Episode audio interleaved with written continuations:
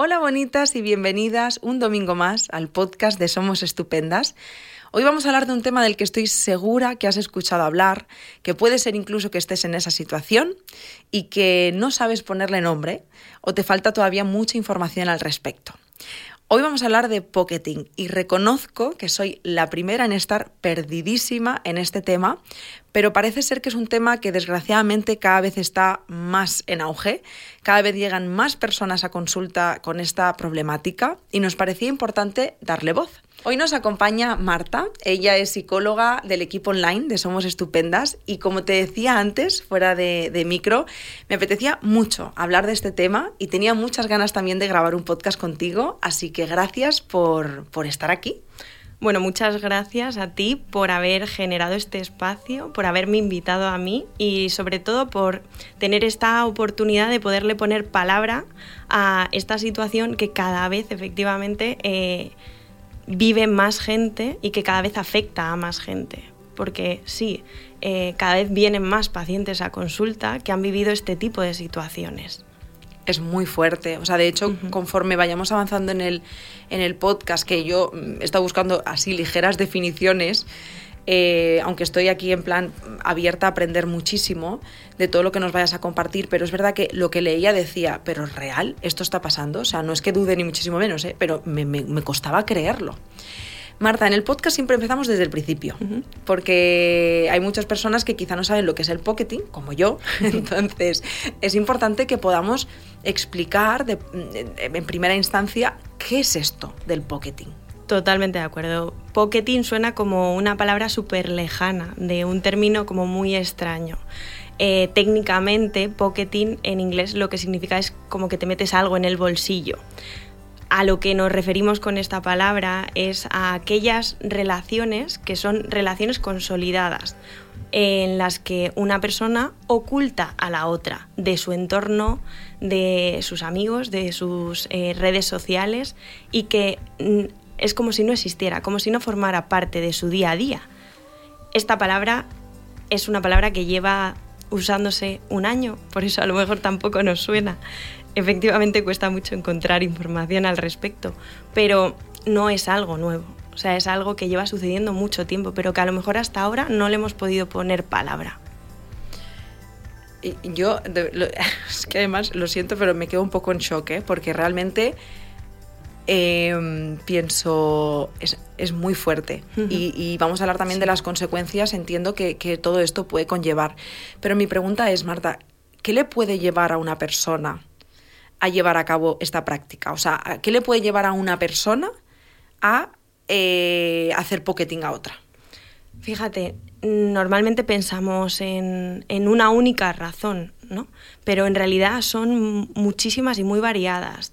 La que más se suele ver, la que más se suele eh, hablar, sobre todo en redes, es, no, es una falta de compromiso pero no solamente es una falta de compromiso. Normalmente cuando eh, en una relación eh, alguien no está dispuesto a comprometerse con la otra persona, hay muchas veces que se debe a un miedo a que luego después la otra persona le deje, a un miedo al abandono, a un miedo a revivir relaciones previas.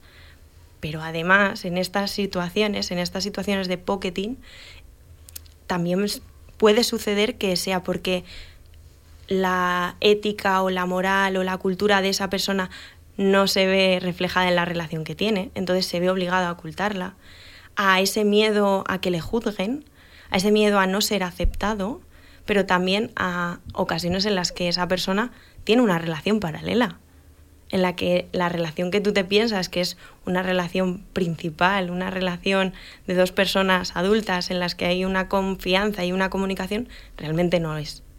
Entonces tú te ves abocada a una relación de la cual no conoces ni siquiera las características. De hecho, eh, de lo poquitísimo que yo sabía, que, había leído sobre el pocketing, la, razón que yo me podía imaginar más es esta, este tener una doble vida. Claro. Pero has dicho una cosa que me ha parecido muy interesante y de hecho me ha hecho pensar, claro que ha existido toda la vida. Pasa, por ejemplo, con el colectivo Em, si eres homosexual. Sí. O sea, si tú sabes que tu, tu, familia no va a aceptar que tengas una relación con una persona del mismo género, automáticamente lo que hago es, chao, la aparto de mi vida, o sea, en plan como no, no tengo pareja. Claro, o sea, sobre todo ya no es solamente el no tengo pareja, sino que a esa pareja no la haces saber cuál es tu circunstancia, sino que cuando te encuentras con amigos eh, en la calle, hablas eh, sin incluir a esa persona en la conversación o minimizas la relación que tienes. Entonces, claro, las consecuencias en el otro suelen ser muy grandes. El pocketing hay muchas veces que también se debe a que la propia persona no es capaz de reconocer que tiene esa dificultad de poderse diferenciar de su familia, en este caso que tú ponías el ejemplo de, a lo mejor mi familia no acepta que yo sea homosexual, pero claro, es que si tú a ti te gustan las personas de tu mismo eh, género, pues hasta qué punto te está costando diferenciarte o estás llevando una doble vida, como decías. Claro, es que me está conectando mucho con una falta de responsabilidad afectiva. Totalmente. O sea, es como te quiero mucho, eh, mm, ok con tus miedos, ok con tus cosas, pero es que yo también existo y tengo unas necesidades y necesito también ser vista, ser reconocida y hacer de esto un vínculo real. Totalmente. En plan, ok, dímelo al menos, ¿no? Compárteme la situación en la que te encuentras y vemos de qué forma podemos enfrentarnos a esto, pero no hagas como si esto no estuviera pasando. Claro, la cosa es que las características, cuando em, en terapia aparecen eh, muchas pacientes que tienen este tipo de, de situaciones, las características que he podido ver han sido que muchas de ellas, sus parejas, no tienen esa responsabilidad afectiva, que sus parejas tienden a evitar el poder confrontar. Entonces no es que, que esa persona tenga alguna dificultad más allá, sino que tiende a evitar el poder reconocer el punto en el que se encuentra. Entonces, si yo evito reconocer el punto en el que me encuentro, es imposible la comunicación entre nosotros como pareja. Es imposible que yo te pueda hablar sobre mis miedos, sobre esta dificultad para poderme diferenciar de mi familia eh, si no eh, aceptan el tipo de relación que yo quiero tener. Porque evito, evito esa comunicación. Menos mal que vamos a, o sea, hemos hablado de esta parte y, y, luego de la parte de las personas que lo viven, porque no me puedo ni imaginar lo devastador que debe ser estar en una relación así. De hecho, primero me gustaría hablar de, eh, de qué señales nos pueden estar indicando que estamos en una relación de pocketing antes de meternos con las consecuencias. Pero bueno, eso, porque quizá habrá personas que también un poco, yo creo que desde el constructo total y absoluto del amor romántico, especialmente, eh, y no, especialmente no, evidentemente las relaciones heterosexuales, muchas veces eh, vemos cosas que no nos encajan pero estamos ahí como cieguitas y es como, bueno, no, pero me ha dicho que es porque no sé el qué, ¿no? Totalmente. Lo, has definido a la perfección. Hay una tendencia a normalizar muchas de las cosas que luego después analizadas de manera como más minuciosa, poniendo eh, ese cuidado en lo afectivo, podemos ver que tienen una consecuencia emocional muy grande. Entonces, para que también la gente que nos está escuchando pueda entender o pueda tener claras cuáles son esas características. En el pocketing no sucede como en el ghosting, que de repente la persona desaparece y entonces eso es como el, eh, la característica principal, ¿no? Mm. En una relación, al principio de la relación, puede ser que la otra persona no te quiera presentar a su familia o a su entorno o no te quiere hacer partícipe de sus redes sociales. Y eso no significa que te esté haciendo pocketing, sino que a lo mejor necesita poder tener claro cuál, en qué punto se encuentra, necesita poder tener claro eh, cómo se siente con respecto a la relación. ¿Qué pasa? Que si la relación se consolida, si ya lleváis unos cuantos meses juntos, si ya hay una implicación afectiva y de repente tú le intentas presentar a tu gente, y esa persona mm, no quiere o te dice que sí que quiere y luego después te pone una excusa y no aparece. Em, o, por ejemplo, te propone, esto también es algo muy típico, te propone quedar solamente en su casa o solamente en lugares lejanos a su domicilio, en sitios donde no os vayan a ver. Y la elaboración es, bueno, es que así podemos estar tú y yo juntos. Así no nos interrumpe nadie realmente tú lo piensas y dices, jolines, qué bien, me está, está cuidando nuestro espacio. Pero luego después, si lo analizas un poco mejor, dices, ya, pero es que nunca compartimos tiempo con nadie más. Siempre tenemos que hacer los planes alejados o siempre tiene que ser en su casa. ¿Por qué? Entonces, que, que también esto se tenga en cuenta, que, que a lo mejor no es solamente una cosa, sino es ir hilando una serie de situaciones. Wow. Eh, Marta, acabo de tener una revelación personal. Tirando de. O sea, es que has dicho una cosa que he dicho. ¿Cómo puede ser? A mí me ha pasado. ¿A ti te ha pasado? Te lo juro, con un vecino. O sea, yo tenía. Pero no, no fue mi pareja, ¿eh? Pero sí que era una persona con la que mm, me he vinculado de alguna manera hace muchos años, ¿eh? Te hablo, muchos años. Pero siempre teníamos que quedar en su casa en horarios, evidentemente, que no hubiera nadie. Y cuando no, íbamos a los parques más escondidos de mi pueblo. En plan, quiero decir, no. Yo nunca. Nunca fui con sus amigos, nunca hizo nada conmigo. eh, o sea, solo quedaba con él en su casa y en un parque que además ahora, a una fecha de hoy, pasó como a decir con mi pareja, en plan recónito real, ¿eh? O sea, pasas mm, es perdiéndote. Y digo, mira, aquí venía con esta persona y me daba la risa porque digo, es que sonaba todo un poco a chiste, porque yo no entendía nada. Y de repente es como, un momento, o sea, tenía un nombre. Eso que me. O sea, evidentemente, repito, no, no tenía una relación. Pero sí que yo decía, pero este tío tan raro. O sea, sí que decía, yo no entiendo a este tío tan raro. Claro, pero fíjate que qué importante todo esto que acabas Sí, de decir. O sea, el que tú le puedas poner nombre a eso que estaba pasando en esa relación es muy importante. Total. Porque, vale, tú decías, a lo mejor mi relación no, era muy, no estaba muy consolidada, pero fíjate, fueron las suficientes veces como para que tú dijeras, Qué "Y raro". qué extraño, Es que me, es que me parecía rarísimo. qué extraño. Sí. ¿Qué pasa? Que si esto se mantiene en el tiempo, claro, ¿qué consecuencias emocionales tienen en mí? En mí, en la relación, pero también en mí, en mi, con- en mi relación conmigo misma. Total. Porque si tú no me reconoces, en este sentido de no eh, vienes conmigo a los sitios, no me invitas a ir a ningún sitio. Ahora que se utilizan mucho las redes sociales y que también este término se ha Sí, ut- extendido, sí, se ha extendido, se ha Sí, utilizado de más. popularizado. Sí. En las redes sociales hay mucha gente que utiliza mucho las redes sociales, pero de repente no comparte ninguna foto o ningún momento con la persona con la que está. Y entonces, en esa persona, ¿qué genera? Pues un cuestionamiento de ¿por qué yo no? Una duda de ¿por qué a mí no? Si, si comparte fotos con todo el mundo, en todos los sitios, en donde va, con su familia, y, y yo no, ¿por qué? Podemos categorizarlo, aunque esto es muy genérico, ¿eh? y entiendo que también depende de la persona, de las circunstancias y de muchos factores, como casi todo, pero como una forma de violencia. A lo mejor sí, fíjate, por las consecuencias emocionales que puede tener en, en muchas de las personas que lo viven, sí. Como una manera de, de también de condicionar, ¿eh? porque ya no es solamente el que te oculte, sino la justificación que te da para que tú también te mantengas. Porque normalmente, si pues tú decías, a mí me, o- me, me mantienen siempre dentro de casa o en un sitio muy alejado, a mí me chirría. Y entonces muchas veces cuando intentamos hablarlo, de repente la otra persona, aquí viene un poco este punto de manejar el mensaje. Ah, no, es que eres tan importante para mí o quiero pasar tiempo contigo de calidad.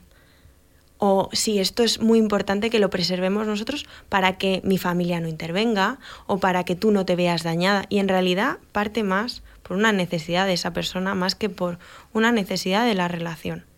Pero la otra persona se ve condicionada Total. y al final termina accediendo muchas veces. Total, y de hecho estoy pensando que por, por las excusas ¿no? que has- acabas de mencionar, habrá muchas personas que hasta lo pongan en duda, ¿no? Porque piensan, ah, claro, es que eh, tiene que haber un momento en el que te convenzcas, ¿no? De decir, ah, claro, le entiendo. Totalmente. Totalmente. Y entras como en ese círculo y otra vez vuelve como a rechinarte algo, lo compartes y es como, ah, no, pero otra vez, ¿no? Claro, o sea, es eh, en este punto de normalizar, de ah, no, pero si es que, claro, me está cuidando. Es como una mezcla entre el normalizar eh, estas conductas un poco eh, condicionadas y el, el punto del que hablábamos antes de la falta de responsabilidad afectiva y un poco también el yo miro por mí, por mí y por lo que yo necesito en este momento. Total. Que está muy bien, pero claro, es que los efectos que tienen en la otra persona son muy negativos, sobre todo respecto a su propia identidad, autoestima, autoimagen. La gente al final eh, siente que no es válida, no, es, no soy lo suficientemente válida como para que me reconozcas. Es que esto es muy duro, ¿eh?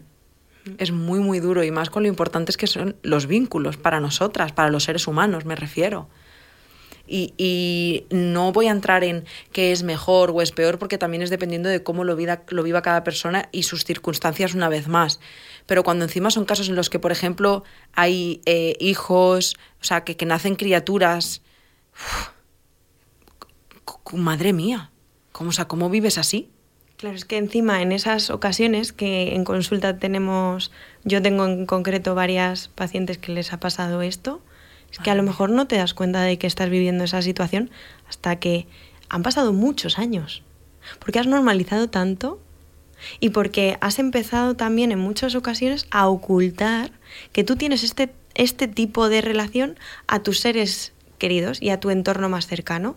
Entonces, en el momento en el que tú empiezas a ocultar mucha parte de esta relación, terminas normalizando el ocultarla, el que sea algo vuestro. Claro. En este punto del amor, del mito este del amor romántico. Entonces, cuando ya realmente te das cuenta de que esto te está generando tanto malestar, ¿cómo vas a hablar de ello? Ya. Si llevas 10 años normalizándolo. Si todo tu entorno no sabe nada yo estoy bastante en shock, Marta, te lo reconozco, sobre todo porque aunque he, contado esta experiencia que ha sido como un despertar para mí, pero realmente no me está conectando con ningún malestar, pero sí que ha sido como, ostras, pensaba que no le pasaba a nadie y de pronto hasta he encontrado yo una historia recógnita en mi memoria de que a mí me ha podido pasar algo así, ¿no? Eh, pero me pongo en la piel de todas aquellas eh, personas que lo, lo, viven mm, de forma prolongada en el tiempo, que realmente les está generando tanto, tanto malestar. Estoy segura de que habrán llegado alguna persona a este podcast y nos esté escuchando. Cuando tú has podido detectar ya que estás en una relación así, ¿con qué herramientas contamos para hacer de esta situación, no tanto para salir de ella, porque entiendo que esto es un proceso largo y que no es fácil, pero ¿qué podemos hacer para sentirnos un poquito más acompañadas en todo este proceso? En primer lugar, tenemos que tener en cuenta que que yo pueda identificar algo no significa que yo esté dispuesta o preparada para poder ponerle un remedio, entre comillas, para poder realizar un cambio. Lo primero siempre es poder identificar pero también tengo que escucharme a mí y darme los tiempos que yo necesito. No todos los tiempos son iguales para todo el mundo. Entonces eso es lo primero, el que me pueda escuchar a mí misma, el que pueda escuchar el malestar que estoy sintiendo, porque realmente esto me está generando malestar. Puede ser que la otra persona minimice ese malestar, puede ser que la otra persona no lo valide, que le reste importancia, incluso que eh, devuelva este punto de que se devuelve muchas veces de manera errónea, de no, no, estás loca, te lo estás imaginando, ¿no? Pero realmente tú lo estás sintiendo. Tu, tu emoción es lo que es válido. Tú y yo podemos vivir una situación, la misma situación, en este momento. Tu emoción es una y la mía es otra. Y las dos son válidas. Entonces, qué importante es validarnos en nuestra propia emoción.